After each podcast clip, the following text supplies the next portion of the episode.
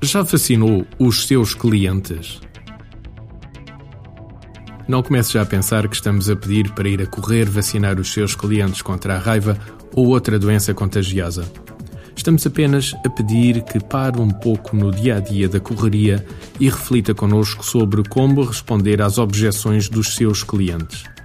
Existem muitas formas de responder a objeções, desde as mais simples até às mais complexas, envolvendo princípios psicológicos de influência.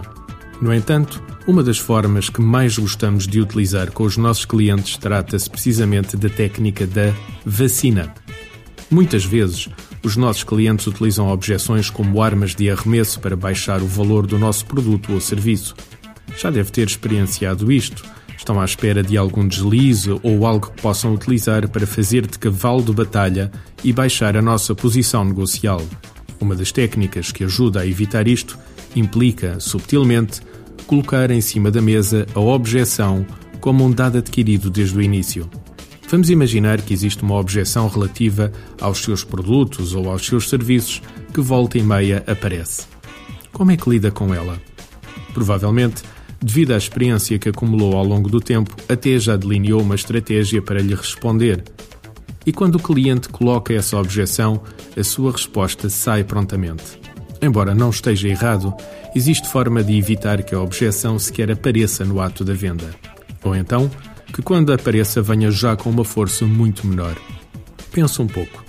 Quando existe uma objeção recorrente, o vendedor normal tem habitualmente uma de duas respostas. Reza a todos os santinhos para que a objeção não surja, responde com a sua resposta habitual já preparada. Ora, vacinar a objeção implica assumir desde o início da venda a sua existência. Vamos imaginar que os seus produtos são caros. A propósito, os seus produtos não são caros. O seu valor é que é elevado devido à sua qualidade, serviço, garantia, etc. A não ser quando se trata de um produto de consumo corrente, como seja papel higiênico, normalmente existe sempre forma de trabalhar esta questão. Se não acredita, venha já confirmar isso por si mesmo, inscrevendo-se no workshop Como Vender Mais e Melhor. Uma forma de lidar com esta objeção é precisamente colocar a situação em cima da mesa.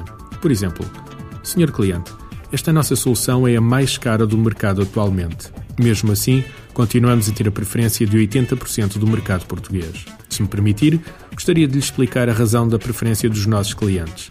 Simples e direto, como está a ver. O que é que acha que o cliente vai fazer quando vir o preço? Provavelmente irá a mesma referir que a solução é cara, mas pelo menos o impacto inicial já foi mitigado. A técnica de vacinar objeções pode ser usada até de forma mais subtil para vacinar objeções futuras. Já ouviu falar do remorso da venda? Claro que sim. O cliente fica todo entusiasmado com o seu produto ou serviço, a reunião corre espetacularmente bem e fica de voltar a contactá-lo para avançarem com o negócio. Você liga uma vez e ele não atende. Duas vezes e está em reunião. Três vezes e foi para o estrangeiro. O que é que acha que está a acontecer?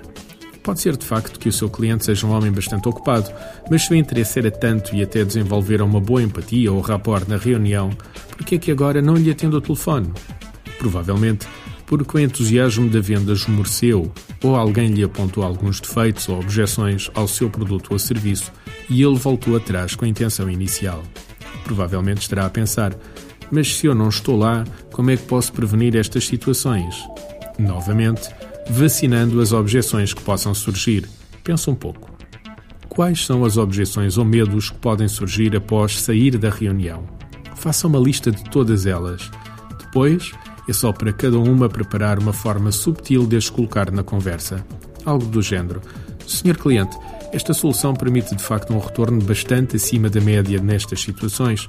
O único problema que temos encontrado, e não sei se será uma situação que o senhor terá na sua empresa, é que normalmente a eficácia obtida não é bem vista pelos sindicatos, pelas razões que o senhor pode imaginar. Mas deixe-me que lhe diga que após um ou dois meses de projeto, estas dúvidas costumam estar ultrapassadas e até agradecem às chefias a sua implementação. Hoje, já sabe. Passe por uma farmácia e compre uma vacina para as principais objeções que habitualmente enfrenta.